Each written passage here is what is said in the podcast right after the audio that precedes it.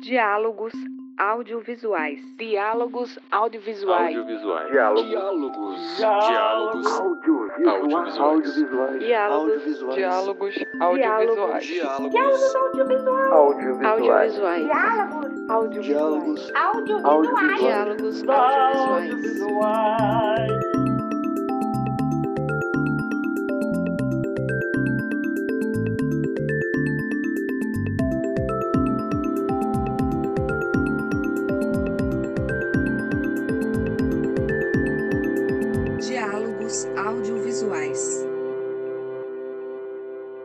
Olá, sejam bem-vindas e bem-vindos a mais uma edição do projeto Diálogos Audiovisuais. Esse é o sexto episódio em que conversaremos sobre registros etnográficos sob o eixo da preservação da memória. Meu nome é Fábio Belotti, sou analista de audiovisual do Departamento Nacional do SESC e esta proposta é desenvolvida coletivamente pelos departamentos regionais do Acre, Bahia, Distrito Federal, Espírito Santo, Goiás, Maranhão, Mato Grosso do Sul, Pará, Pernambuco, Piauí, Rio de Janeiro, Rio Grande do Sul, Rondônia, Santa Catarina, Sergipe e Tocantins. E fica aqui o convite para você conhecer mais sobre esse projeto, assim como os temas já discutidos nos episódios anteriores, que já estão na timeline do YouTube e dos principais agregadores de podcast. Muito se discute sobre os limites e as possibilidades das composições metodológicas em pesquisas etnográficas. Em trecho extraído do artigo O Registro do Etnógrafo Reflexões sobre Prática Etnográfica Educacional, de Valdeci Reis e Giovanna Lunardi Mendes, a etnografia, enquanto método de pesquisa, nasceu na antropologia, na tentativa de compreender as percepções e opiniões de um determinado grupo social em relação a um acontecimento, comportamento ou fenômeno social e cultural. Não podemos reduzir essa perspectiva metodológica a um simples protocolo de coleta de dados. Trata-se de um processo de produção de conhecimento que se dá em meio ao processo intersubjetivo que se estabelece entre pesquisador e pesquisado. Assim, o observador e observados são sujeitos ativos, assumindo uma postura interativa no processo de investigação. Há a preocupação circunscrita de revelar as relações e interações significativas de modo a desenvolver a reflexividade sobre a ação de pesquisar tanto pelo pesquisador quanto pelo pesquisado. A depender da forma, da metodologia aplicada e do objetivo, este registro pode perder o status do olhar externo e ganhar outro status tão ou mais importante que torna possível compreendermos as diferenças circunscritas. Olhar interno e intimista dos grupos e indivíduos, como bem reflete o Cachoeira Doc no Recôncavo Baiano, um dos principais festivais de filmes documentários, ao lado do Fórum Doc de Belo Horizonte.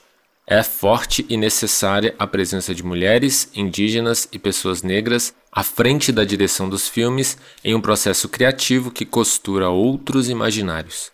E aqui nesse encontro virtual para falar sobre estes outros imaginários à luz de suas obras, pesquisas e ações, Michele Caiová, realizadora do filme Jeroqui Guazu, O Grande Canto, do Mato Grosso do Sul. Oi, bom dia para todos.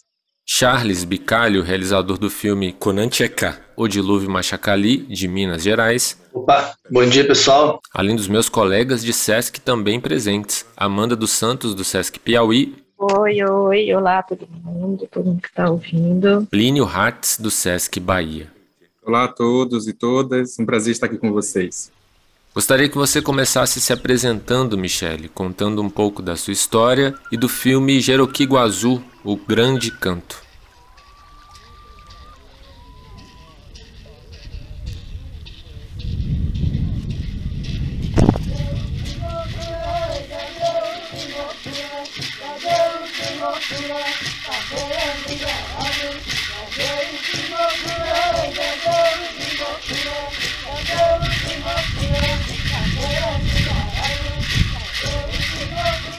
Então, mais uma vez, bom dia.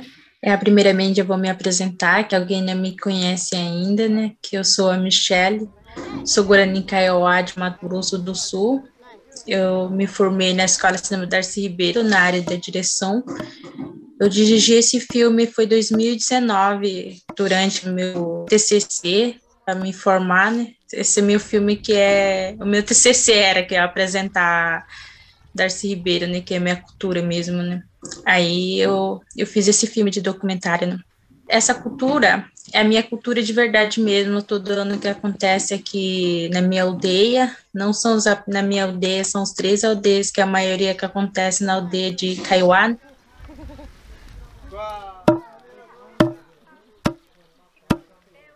Essa é ritual de milho branco, que um sagrado, né, para a gente fazer uma de rovassar.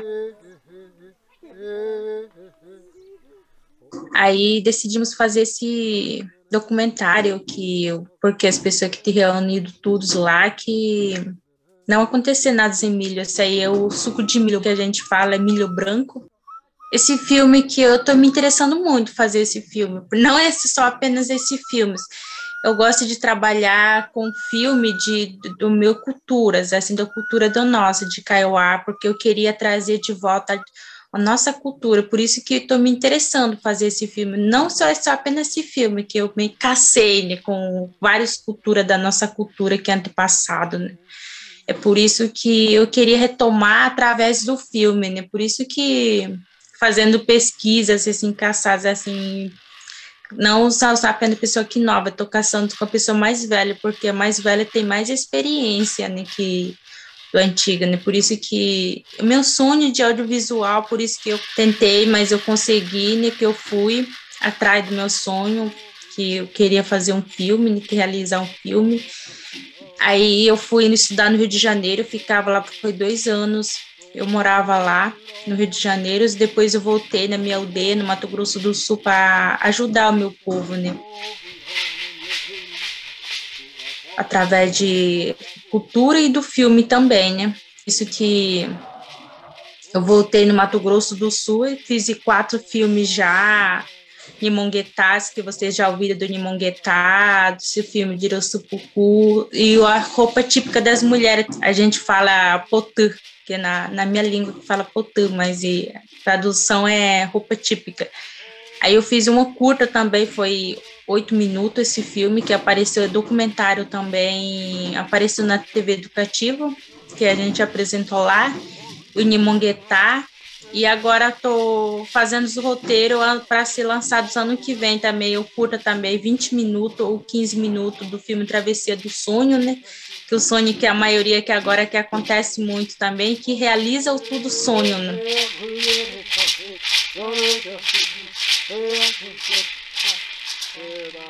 Eu tenho orgulho de mim também, que sou a única que tem a mulher que a gente está fazendo aqui de Mato Grosso do Sul, correndo atrás dessas coisas de audiovisual, né? Que é muito correria, é pouco de mercadoria também, mesmo assim a gente tem que correr atrás do que nós queremos, né? Eu sei que na aldeia não muito difícil, mas na cidade sei tem que ter muito difícil, muito correria, que eu estava gravando no Rio de Janeiro, foi quatro filmes no Rio de Janeiro. Né? Na verdade, eu não tenho equipe, mas as pessoas que me convidam, aqui no Mato Grosso do Sul eu tenho equipe com a minha prima e outras pessoas também que me ajudam, que eu fui pedir ajudas, assim, a gente se reúne, não somos apenas equipe, uma equipe, eu tenho várias equipes, vários conhecimentos de, com as pessoas, né? Por isso que quando eu ia fazer esse filme, que eu fui chamar outra pessoa. Talvez ele não quer, eu fui outra, atrás de outra pessoa, né? Para envolver comigo. Né? Na verdade, eu tenho eu e a minha prima que começamos a gravar, que é a minha prima, que era a Daniele, de, aqui de Mato Grosso do Sul, mora a vizinha na minha aldeia que ela está fazendo audiovisual também de Campo Grande, na faculdade UFMG, parece em Campo Grande, né? Aí a gente está começando a fazer com ela agora, né? Que ano passado, no Rio de Janeiro também, eu, a maioria que me envolveu mais pessoas com dos alunos da Darcy Ribeiro também, né? Na cidade, da parte na cidade, aqui do Mato Grosso do Sul, e depende de pessoa, né? Que, que eu conheço pessoa quem mais trabalha com isso, né? Aí eu fui procurar para a gente se reunir, né? E ano passado, foi 2020, foi em que eu fiz com Graciela Guarani, a Sofia, com Patrícia Ferreira de Guaranimbuá, que a gente se reunimos três mulheres indígenas e umas mulheres que não não indígenas. E a gente fizemos o vídeo carta porque a gente já se conhecia há muito tempo. Criamos um projeto e a gente fizemos um filmes através de computador, pelo celular. E a gente tentou criar umas ideias como que nós vamos fazer um filme por causa da pandemia, né? Que não pode chegar da outra cidade, das próximas parentes, que não pode chegar por causa da pandemia, por causa dessa doença, né? Aí a gente decidimos fazer pelo, tudo pelo computador, mas até que ficou consegui, mas e quase não consegui por causa da internet, por causa é muito difícil para subir, para mandar pelo drive, a gente mandou pelo tudo pelo drive, que a gente trabalhou assim pelo filmagem, mandou pelo filme bruto para outra pessoa para montador, né? Então, fazendo, você viu que algumas coisas que tá errado no Nimonguetá do vídeo, né, que aí algumas que eu gravei pelo celular, algumas que eu gravei pelo computador, na computador na câmera. Aí eu coloquei tudo no Google Drive para mandar subir, né? Aí algumas subiu, sei que por causa da internet, né? Algumas chegou três dias, por isso que a gente demora a fazer. Né? Aí agora é mais fácil, né? Porque a gente tomou todas as vacinas, né? E fácil para trabalhar, né? Se reunir de novo, né? Então é isso, né?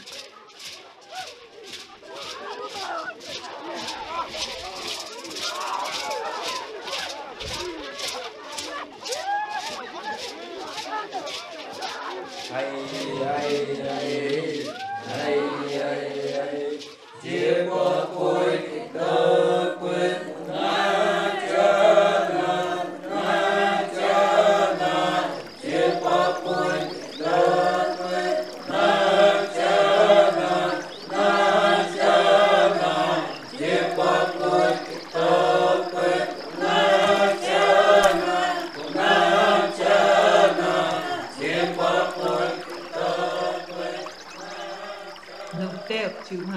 Agora é a vez do Charles nos contar sobre sua trajetória e sobre o filme Kunancheka, O Dilúvio Machacali. Bom dia, pessoal. Sou o Charles, sou de Belo Horizonte, sou professor, pesquisador na Escola de Design da, da Universidade do Estado de Minas Gerais. Mas esse trabalho nosso com os Machacali é desde 1996, quando eu os conheci, eu estava na graduação da FG, e aí é, eu era professor deles, né, de português, leitura escrita, eles estavam começando a, a, montar lá o programa de implantação das escolas indígenas, né? Nesse curso lá a gente tinha o propósito de produzir material didático para eles poderem usar nas escolas, basicamente livro.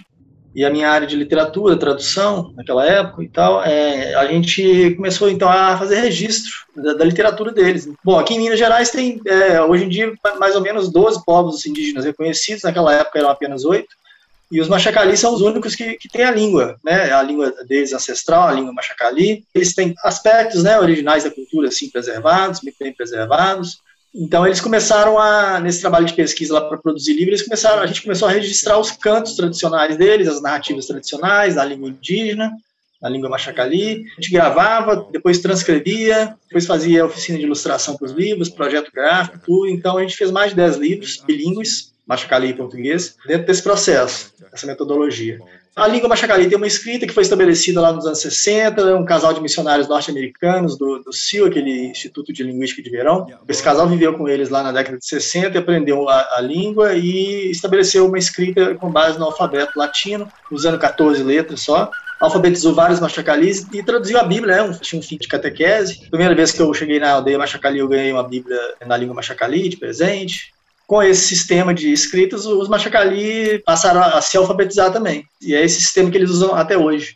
Depois dessa produção de livro, eu fiquei 10 anos produzindo livro com eles, mas eu já tinha interesse no audiovisual e aquelas histórias deles me, me interessou. Assim, elas têm bons enredos, é, tem um apelo visual muito interessante.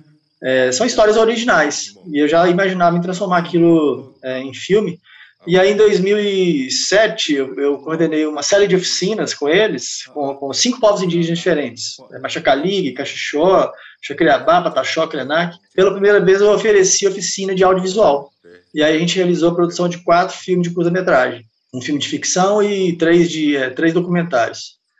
E aí foi o, o pontapé inicial, né, digamos, para a criação da Pagé Filmes, que é uma produtora que a gente tem até hoje foi fundada em 2008. E aí a gente passou a produzir mais sistematicamente filmes indígenas. Eu fornecia para eles, principalmente para os Machacali, que eu acabei me especializando nos Machacali, desenvolvi minha carreira acadêmica, minhas pesquisas com eles. E aí eu fornecia câmera, fitas, né, para eles gravarem na aldeia os, os rituais. Eles me passavam esse material é, e eu editava e, e mandava os filmes é, para os festivais. Aí assim começou uma produção mais sistemática, principalmente com o Israel e a Sueli Machacali, que são um casal. O Israel é um, é um, cineasta bastante conhecido hoje em dia. E aí esse trabalho começou principalmente com eles. Aí, ao longo do tempo, outras pessoas vieram participar. A Shawara, que é, é co-diretora desse filme Matanã, né? O último filme nosso, é, já é uma, uma diretora é, mais nova, da nova geração e tal, e a gente está procurando é, renovar, né? E aí também veio, em 2016, veio a primeira animação. Até então a gente fazia documentário, documentário ritual. Eles filmavam os rituais e a, e a gente fazia documentários rituais. Mas a gente queria também mostrar a história que está por trás do ritual, né? Muitas vezes histórias assim é, sobrenaturais, fantásticas, tal, com espíritos que têm superpoderes, e tal. E a gente queria experimentar também com outra linguagem. Aí eu fiz a proposta de começar a fazer filme de animação. Eles já tinham experiência de ilustrar as histórias para os livros. Então a gente explicou é, o processo de criação de um filme de animação e eles toparam fazer. A gente fez o primeiro em 2016, que é o Conan Tcheká, né? Que está aí na programação. E é a primeira animação nossa. Israel está eh, na direção, é uma história tradicional deles, o dilúvio, Conan Tcheká, o dilúvio, Machacali. Conan Tcheká quer dizer literalmente Conan é água e Tcheká é grande. É água grande, é o dilúvio, né? É uma história do dilúvio deles, a versão deles do dilúvio. E foi dirigido por Israel, e a gente fez o processo que a gente costuma fazer: escreve um projeto, manda para um edital, conseguindo o patrocínio, a gente vai para a aldeia e faz uma oficina de ilustração específica para esse filme. Não só de ilustração, mas de gravação de áudio também que os filmes são falados na língua machacali e legendados, né, em português, espanhol, inglês.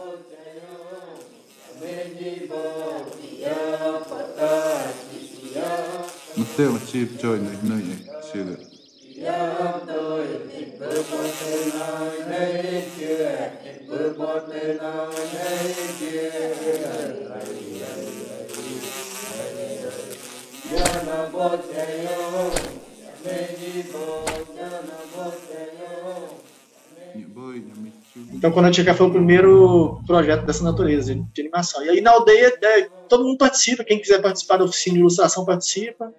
É, a gente tem verba para pagar determinados é, ilustradores, mas acaba que o pessoal acaba participando também de livre espontânea vontade. Eles ilustram, a gente é, pega bastante material e grava também os áudios, os diálogos do filme, né, os cantos também que entram no filme, os cantos rituais, e traz esse material e faz a pós-produção.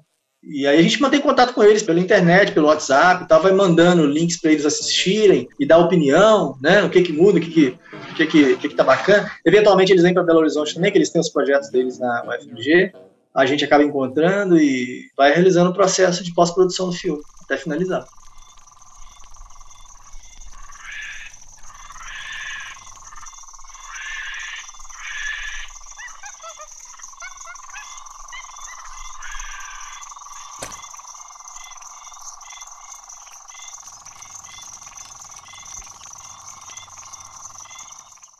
Feedback que você falou que eles também ficam dando, por exemplo, eu li no seu artigo né, sobre a produção da animação.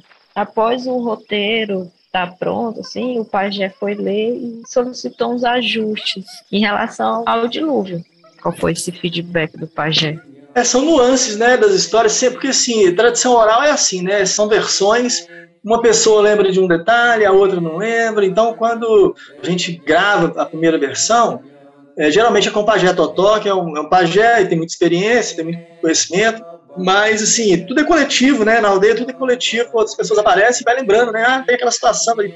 Na história acontece isso também, aí a pessoa que está tá contando acaba lembrando e a, a, história vai se construindo coletivamente, porque sempre tem algum detalhe, história, as histórias são complexas, né? tem enredos complexos, eventualmente, assim, alguém traz uma contribuição. Então, na aldeia, quando a gente estava gravando com o Pajé Totó, na verdade, tinha outras pessoas envolvidas, né? Pessoas mais velhas, pessoas mais novas, e todo mundo acaba, é um diálogo, né? Enquanto o pajé está tá contando história, outras pessoas é, comentam e agregam né, informação, e acaba sendo inevitavelmente assim uma, uma construção coletiva mesmo, sempre é.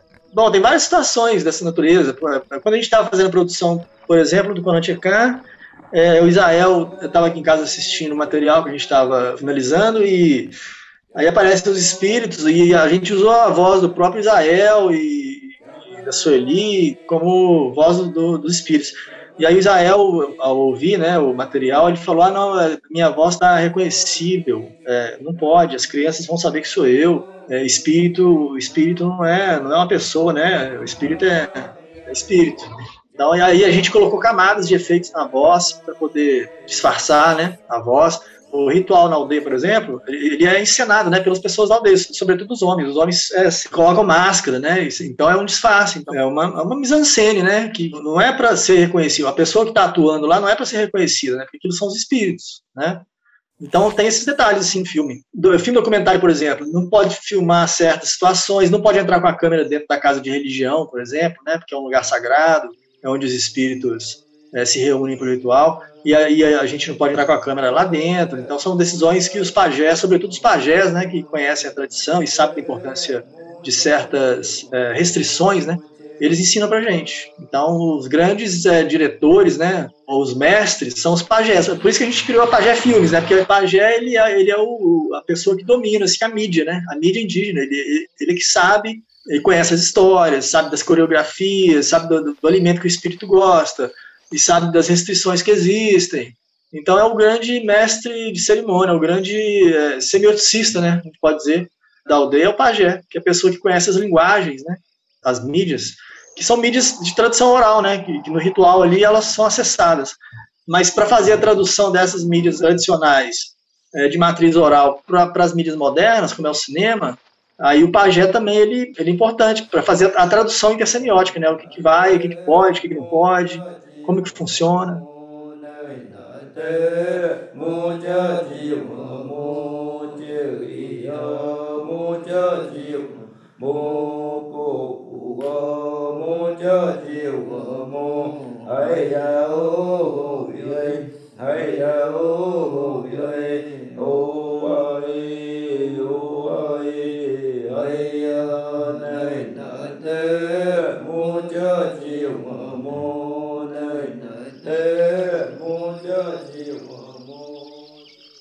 Aí você falou também das crianças. Eu percebi na, na animação sacrifício de animais e acasalamento entre é, o, o, bicho e, e, o ser humano. Quando vocês foram lançar, quando, é, vocês pensaram na metodologia para estar trabalhando isso em escola, com as crianças, esse, essa temática né, assim, da, da violência, que os indígenas não é visto dessa maneira. Sim, a gente ficou pensando nessas questões na hora de roteirizar mesmo. Eu discuti isso com o Jackson Nakatu, por exemplo, com o Marcos Henrique Coelho também. O Jackson é o nosso diretor de animação, o Marcos Henrique Coelho é um produtor também da Pajé Filmes. A gente discutiu essas questões no intercurso lá, né, do, do humano com o animal. A gente pensou que não daria para mostrar uma cena explícita disso, então Aí o, Jackson Nakatu veio com uma solução é, que eu achei genial, que na hora do humano e o animal, ele criou uma mandala, né, e a gente coloca o, os corpos do, do, animal e do ser humano intercalados. Então é uma, uma imagem né, que sugere. Aí a gente colocou a trilha sonora também com o canto ritual que faz referência a esse momento da história. Então é um momento ritualístico no filme, né? Tem coisas que a gente não precisa ser explícito, né? E às vezes a gente ganha mais é, sugerindo do que mostrando de fato. Então nessa situação a gente, a gente colocou isso. A cena da violência, tem né, uma certa violência quando, quando o índio tem que sacrificar os animais que nascem né, nessas relações, ele, lança, ele joga uma lança no animal, põe fogo, né? A gente deixou essas, essas cenas, mas assim, dentro da linguagem da animação, né? Tem uma certa filtragem. Não é uma cena real, né? Não é uma live action, é um, é um desenho. Mas a gente deixou essas cenas porque a Pajé Filmes ela tem o intuito, né, de criar filmes indígenas com a direção deles né, do Israel, da, da Shawara, do pessoal da aldeia. Então a gente discute com eles qual a solução que a gente vai tomar. É, mostra isso, não mostra? Como é que você quer contar essa história? Como é que a gente é, pode fazer? É um diálogo. É um diálogo, é uma relação dialógica, né, de culturas diferentes, a gente aqui da cidade representando o nosso ponto de vista, eles com o ponto de vista deles, e nós estamos numa situação de, de diálogo, de, de relação, é uma relação, como qualquer outra relação.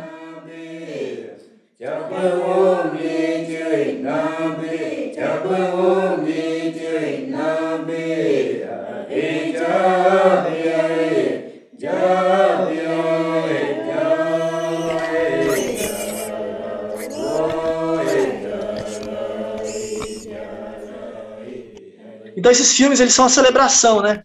Eu vejo muito como celebração. São filmes que celebram uma determinada relação, um determinado momento.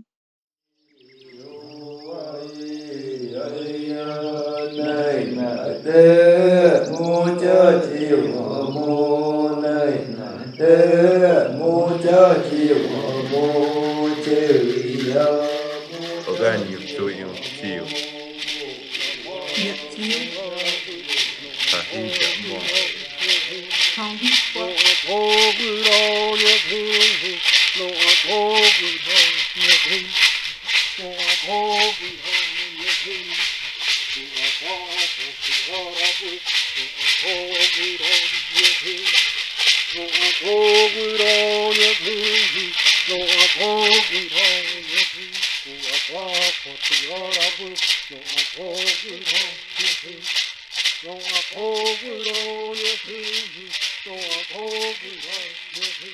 Shelley, e você disse que né, sua equipe é bem pequena, né, de trabalho.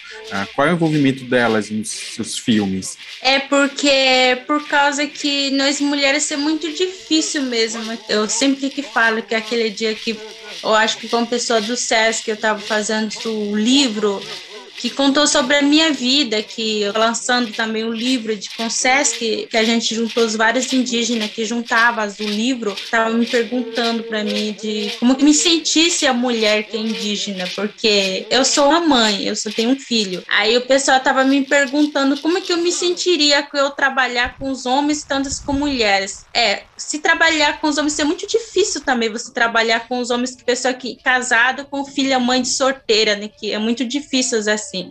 Às vezes as pessoas ficam ciúme quando você fica muito colado com aqueles pessoas de casados, senão algumas pessoas que não entenderam, porque nós indígenas, algumas pessoas que entendeu isso que do seu trabalho e o trabalho do marido mas alguns não que entendeu isso achava que vocês têm caso, mas é isso que é difícil. Uma vez também que eu me envolvi com o meu trabalho com uns amigos, eu mesmo que a gente ficou gravando esse tempo todo ficando no lado dele, né? Achava que eu tenho caso, né? Aí eu comentei assim com o meu livro que o pessoal estava me perguntando, aí eu falei assim, porque eu fico, eu mesmo que eu entendo se aquele pessoa que casados que fica muito colado fazer filmagem, porque você sabe que faz a filmagem e tem que ser colado mesmo, sentar no lado, conversar como é que é, né? Aí algumas que não é de cineasta que não entende também sobre isso também já fico ciúme, né? É por isso que a gente se reunimos com as mulheres mesmo para decidir com a minha prima que ela também é uma mãe Aí ela falou para mim, Michele, vamos se juntar mesmo, nós mesmos se juntar, nós mulheres. As mulheres que ninguém fica ciúme, né? Só as mulheres que fazem um filme já é bom, né? Por isso que a gente, quando a gente fica dificuldade de algumas coisas, quando a gente fica precisamos de algumas coisas, a gente trocamos umas coisas de ideia, assim. 2008 até 2015 eu trabalhava com o pessoal do Ascuri da Associação Realizadores Indígenas. Aí eu decidi fazer a minha parte mesmo o filme, porque do Ascuri trabalha só os homens, né? Aí eu decidi, eu saí, me afastei, eu comecei a seguir a minha caminha mesmo sozinho, me trabalhar, né? Aí ele está continuando com pessoas que eu aprendi muito com a pessoa do Ascuri, que é um professor de boliviano que ensinaram a gente a fazer um filme 2008 até 2015 e depois eu fui estudar no Rio decidi né, seguir em frente assim sem desistir do, do audiovisual né.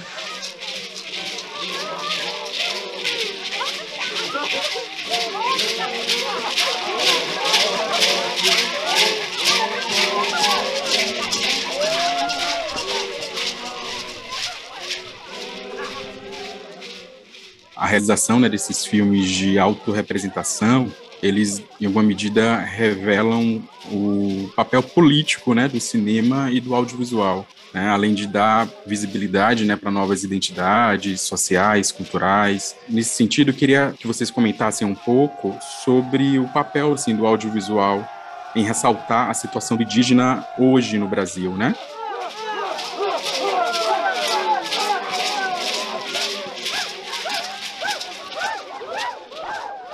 Eu sempre digo assim que é o cinema e a câmera para mim tanto faz para mim é uma caneta porque a câmera que você escreve por mais que na caneta e no papel que você faça do filme, dos algumas coisas, exemplo das crianças, se, se você vai filmar das crianças, um dia as crianças vai crescer.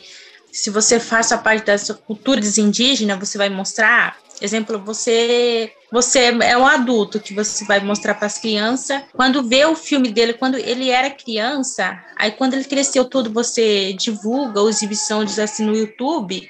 Quando crescer, ele vai ver o filme dele tá mesmo que tá. Quando você termina o filme de, de montagem, assim você vai deixar o mesmo que ele vai assistir quando ele crescer, né? Então, se você escrever no papel, assim, se vai acabar, né? Se você não guardar bem, vai perdendo, né? Mas assim, de fazer o deixar assim de algum lugar, você nunca vai perder, não.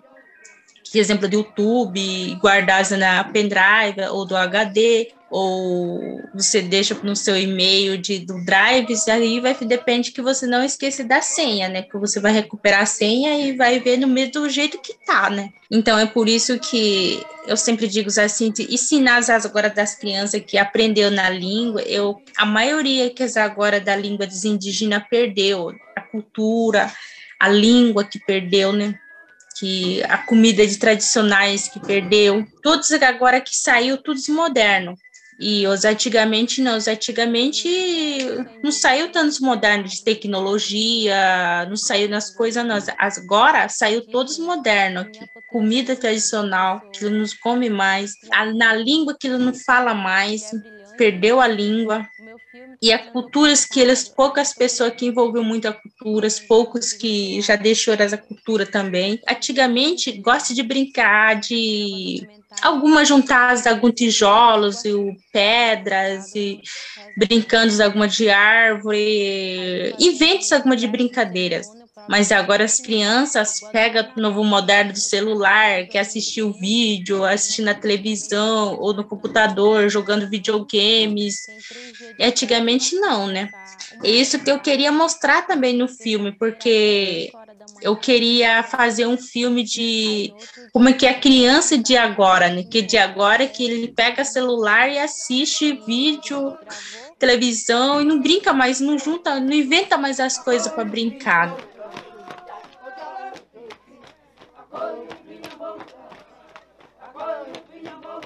Na cultura também é assim. E na cultura, quando você fala, assim, ele não sabe mais cantar, né? Que só dependendo de do com a pessoa mais velha, né? E perdeu também na cultura, assim, né? Porque poucas pessoas que agora envolvem muito com a cultura. E na língua também é assim, assim. Na língua, para mim, é, eu digo assim que é muito importante também aprender que na língua. A língua, quando você for em algum lugar, é importante que você aprendesse algumas detalhes na língua, porque é cultura. É cultura da indígena também, né?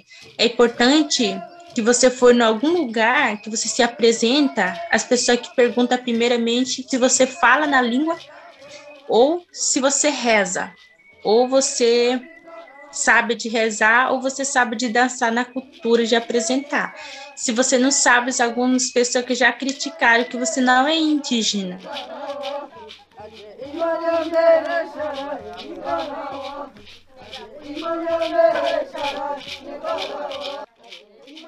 É isso que agora que acontece muito com as pessoas de porque as crianças, quem tem culpa que a mãe que tem culpa, que o pai que tem culpa, o pai e a mãe que tem que ensinar o filho para levantar a cultura, falar na língua.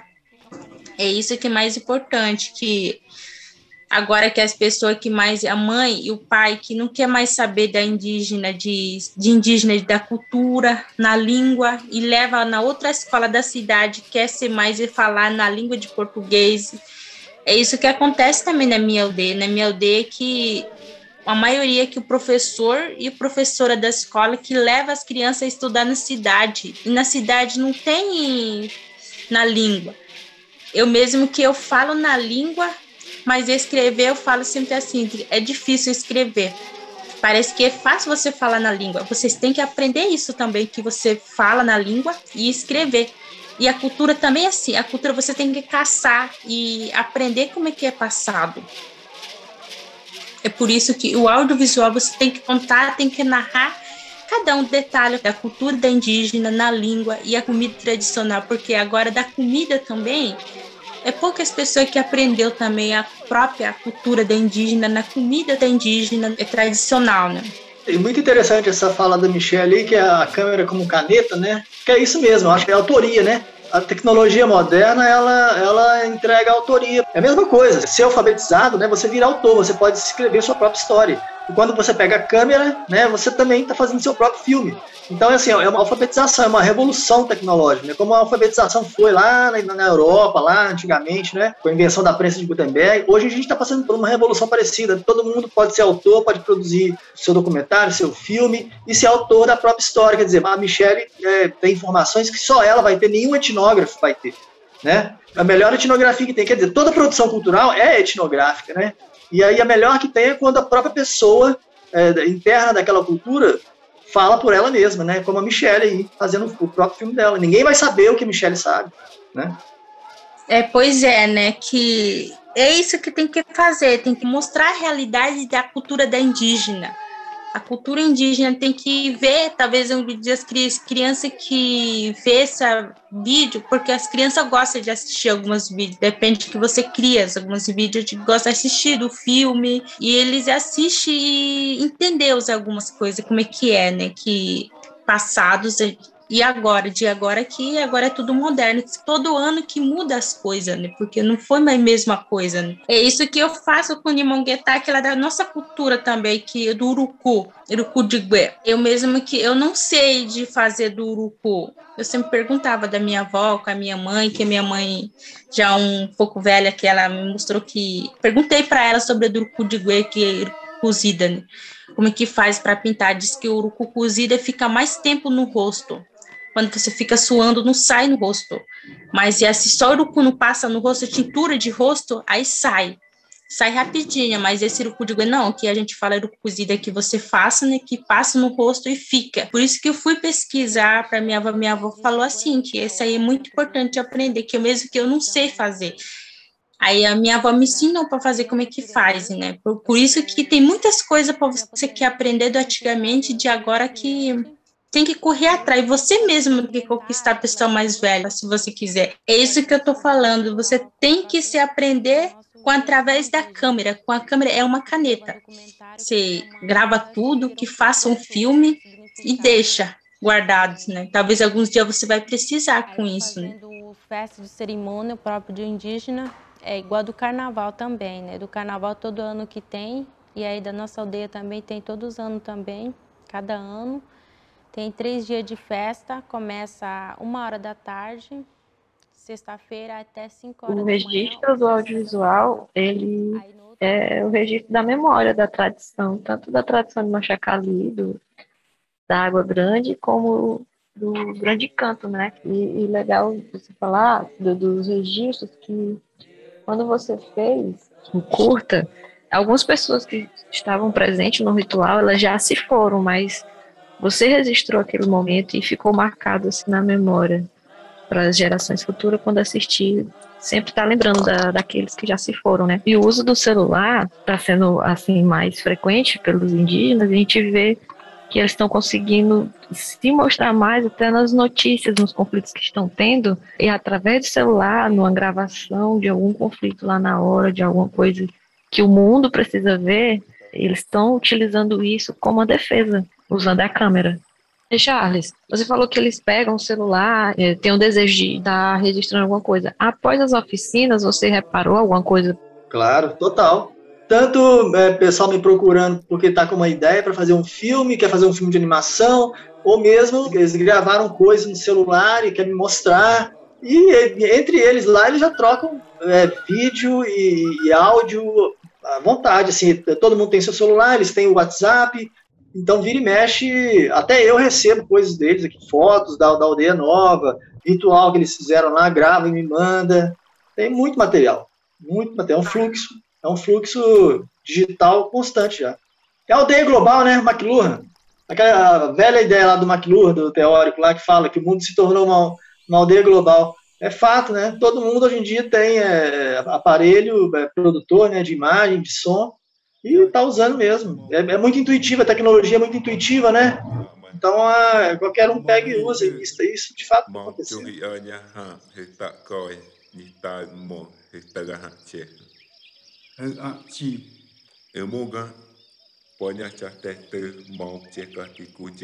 Oi.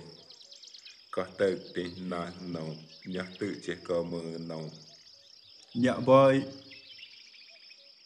É, gente, e os povos indígenas assim no Brasil eles estão sempre em estado de alerta, né, digamos assim. Tem tempos que eu acho que isso abranda um pouco, mas nunca é definitivo, né? Não existe uma definição para isso. E tem tempos que são mais urgentes, como esses que a gente vive agora. E aí, Michele e Charles, assim, Charles por esse ponto de vista, né, dessa interlocução que ele faz com os machacalis, nesse modo de registrar, vocês sempre estão nesse estado de alerta, assim, nessas urgências e aí acaba que esses filmes que de preservação de memória, de alguns detalhes dessa vida cotidiana dentro das aldeias, da cultura indígena, isso fica em outra camada, Michele? Ou para pegar realmente o celular e começar a registrar essas coisas imediatas, assim, emergentes que a Amanda um pouco descreveu, que vocês estão descrevendo, assim, isso pula de camada um pouco e essas coisas memorialísticas da cultura indígena ficam um pouco resguardadas? Ou vocês trabalham isso paralelamente?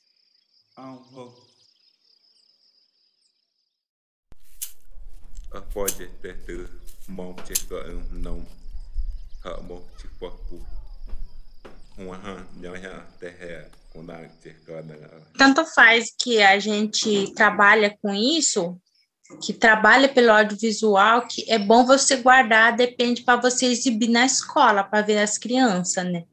Na escola, ou outra na aldeia, ou mostrar, assim, exibir vários lugares da aldeia para reconhecimento, né? Exemplo, se você vai em algum lugar, no celular, que a maioria você não deixa, né?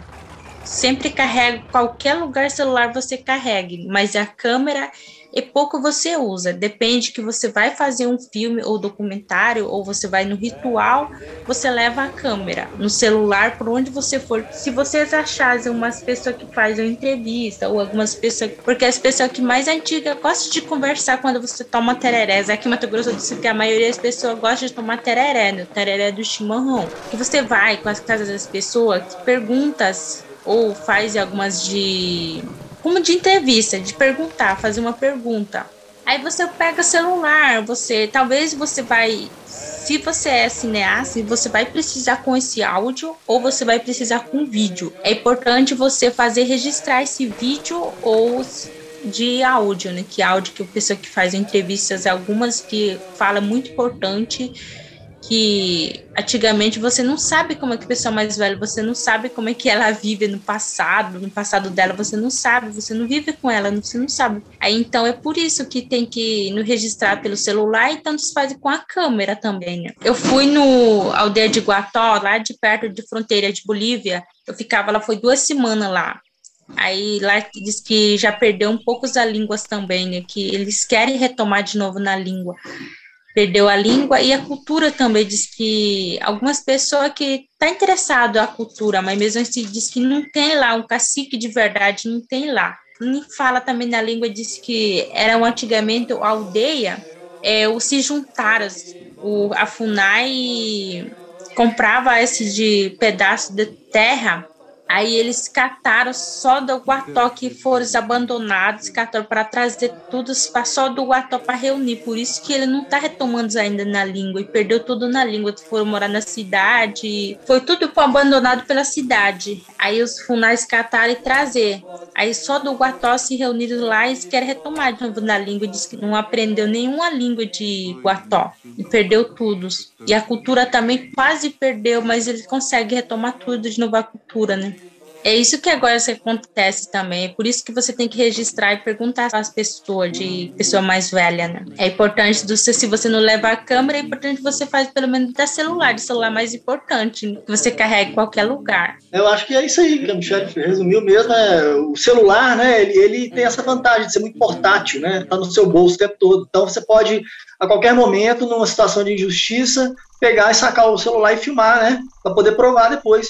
E o pessoal está fazendo isso nas aldeias, todo mundo tem celular e eles, ah, eles têm essa consciência também e usam para fazer registro, tipo, dar um flagrante, né?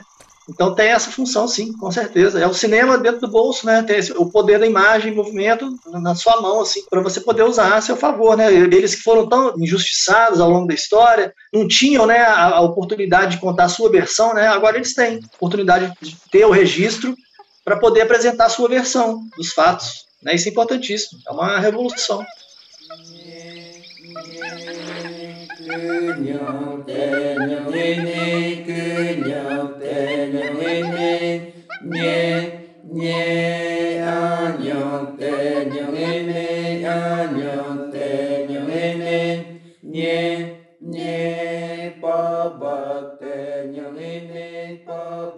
Queria recuperar duas coisinhas aqui. Uma é a fala da Michelle, que ela trouxe logo no início, que os filmes etnográficos, assim, em geral, ele é um campo dominado por homens, né? E aí, queria saber, Michelle, como para você, né, como mulher indígena, poder imprimir o seu olhar nessas produções, né? Como é para você isso? E no mundo não indígena, por exemplo, há uma discussão e uma tensão permanente do lugar da mulher na sociedade e tal, e eu queria saber um pouco de você como é isso, como é que isso se reverbera na cultura indígena, né? Essas questões do feminino, essas questões feministas. Meu nome é Michelle, eu sou indígena Guarani Kaiowá, do Mato Grosso do Sul. Eu me chamo do indígena Cunhapoturendã. Eu sou Cunhapoturendã significado é mulher brilhante. O meu filme, estou fazendo documentário lá em Mato Grosso do Sul fazendo sobre do ritual, com o próprio do nosso jeito do indígena, né? Eu estou gravando um documentário que chama assim de Iroquaçu, significado reza grande. É isso que, que acontece muito se vocês trabalhar na, do audiovisual e do cinema. Na aldeia, você tem que aprender tudo. Uma vez, eu acho que foi 2012, eu fui com meus amigos quando eu trabalhava lá no Ascuri do Retomada, acabou de retomar na aldeia. Aí eu fui lá para fazer uma gravação. Eu fui todas as equipes, que eu fui com pessoas, três homens, e eu fui sozinha, só, só eu que fui mulheres. Quando eu chego lá, foi nove da noite e a gente estava dormindo tudo. E três homens, o pessoal não percebeu onde que eu dormi, porque eu dormi no meio, eu dormi em cima de câmera, do Aí apareceu. É assim também a gente, quantas pessoas que se reúnem tudo com aquele ritual, todo mundo tava lá, ficou animado. Aí eu dormi quando eu, outro meus amigos dormi na rede. Eu dormi do lado, bem do parede. Aí ele atravessou uma casa de reza, porque a casa de reza é uma sapé.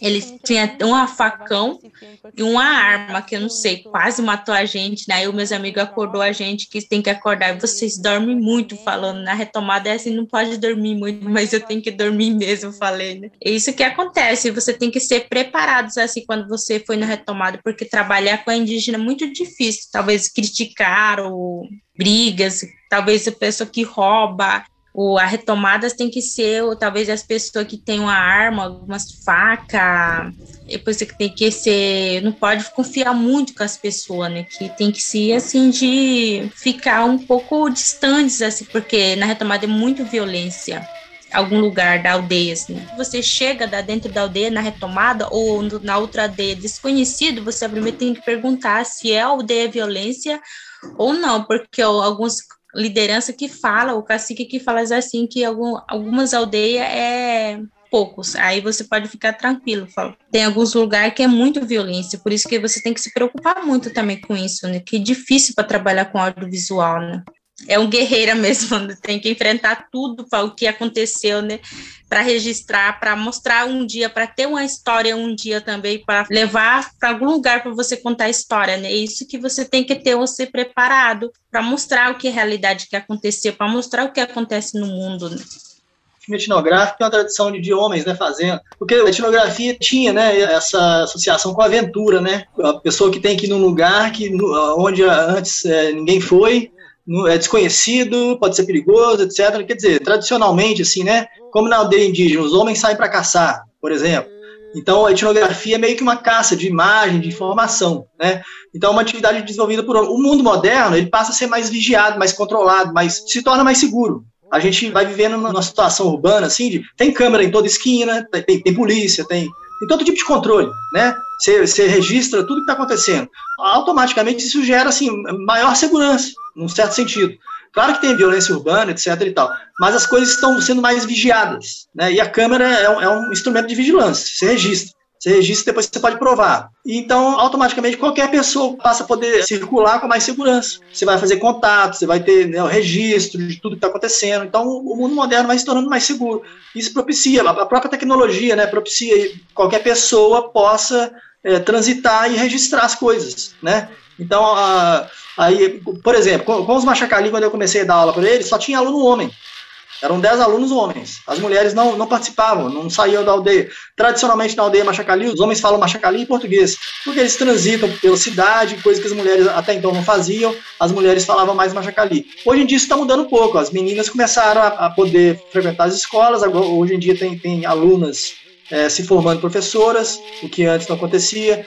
Então, automaticamente, agora já apareceu uma cineasta né, indígena, feminina, nos Machacali, que é a. Então, as coisas vão se transformando. E a tecnologia tem um papel fundamental nisso, eu acho. Porque a tecnologia propicia você poder registrar e, se proteger também. Poder filmar, poder escrever um, um, relato de algo que aconteceu, poder filmar uma cena e poder provar que aquilo aconteceu. Cria uma situação mais favorável, né? Para que todo mundo possa, e não só os homens, né? Mas que todo mundo possa é, circular e fazer o seu trabalho de registro.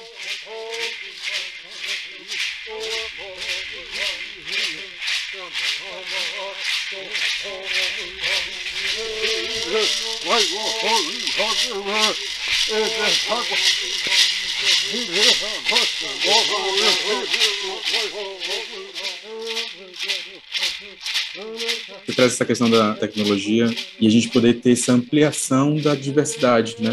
Tá falando aí da, da autorrepresentação, é, né, de filmes, né, com autorrepresentação, etnográficos, um olhar indígena, e aí a oportunidade de você ter um olhar indígena feminino, então você vai ampliando as possibilidades de, de narrativas, né, diferentes dentro de uma mesma cultura, assim. É, então, super louvável a participação aqui da, da Michelle também nesse sentido.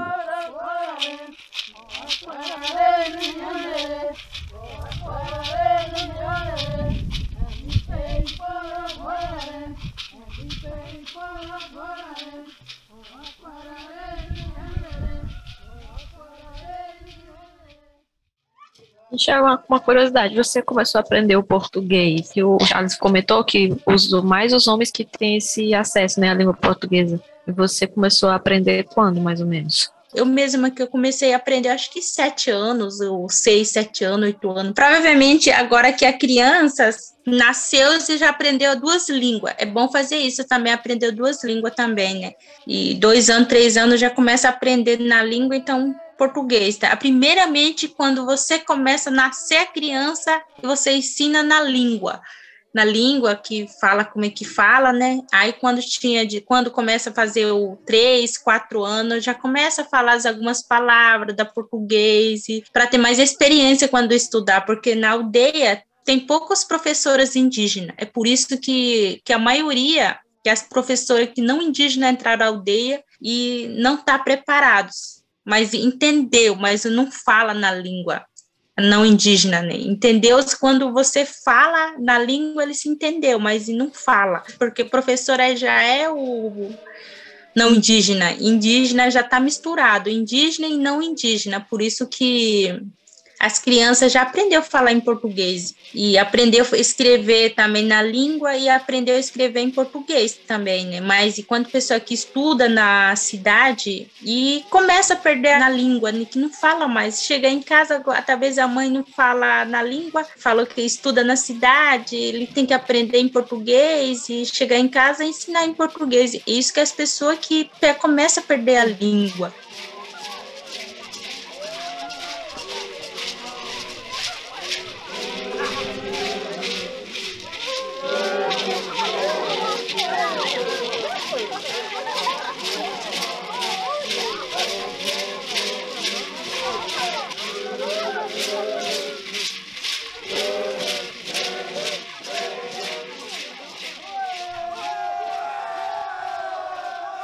Queria agradecer demais vocês, o papo foi ótimo, foi super legal saber de todas essas informações. Fazer esse cruzamento também, né, de uma pessoa que está ligada à pesquisa, dentro de uma aldeia, né, mas que pertence a, a uma outra realidade, com uma indígena mesmo, que está dentro da aldeia, que está filmando, que está registrando esses aspectos cotidianos da vida dentro da aldeia e escutar essas histórias assim de um lado e de outro e como é que acontece esse equilíbrio foi muito bacana assim. Queria agradecer muito vocês. Passo a palavra para Michelle fazer as considerações finais.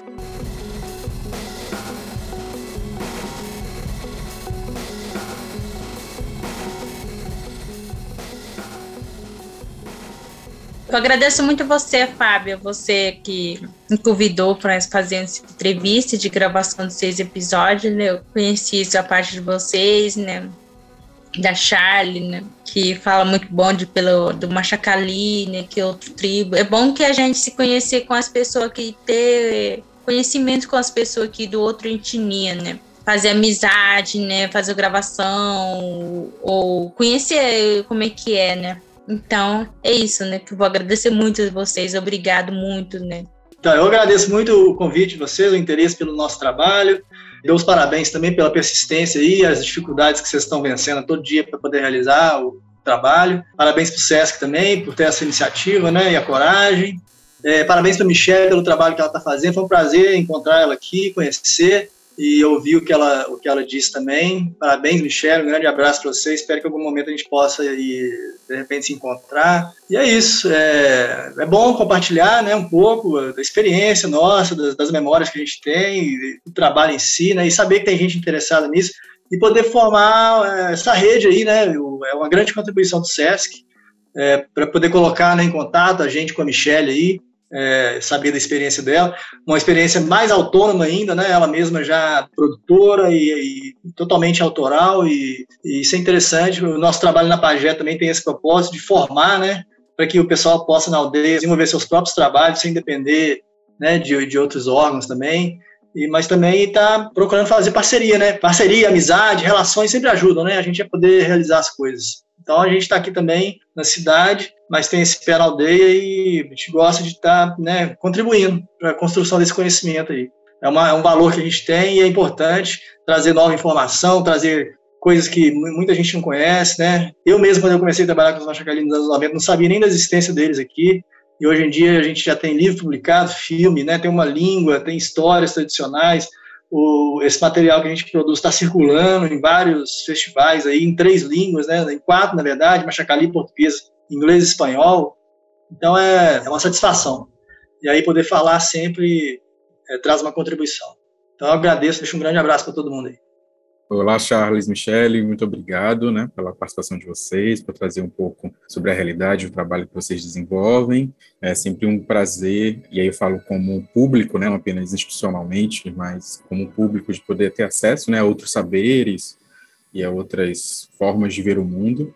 E vocês certamente contribuem muito para a disseminação, da gente ver o mundo de outras maneiras, por outras perspectivas. Muito obrigado que vocês continuem fazendo esse trabalho incrível que vocês fazem.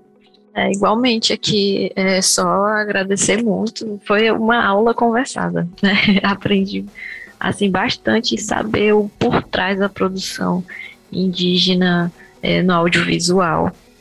Reforçar a fala do Plínio, é, é, de continuar esse trabalho, não desistir diante dos vários empecilhos, é o que a gente, na produção cultural de uma maneira assim, geral, em, em todas as linguagens, é o persistir, né? Sempre continuar produzindo. E é isso, gente. Valeu a fala e a escuta.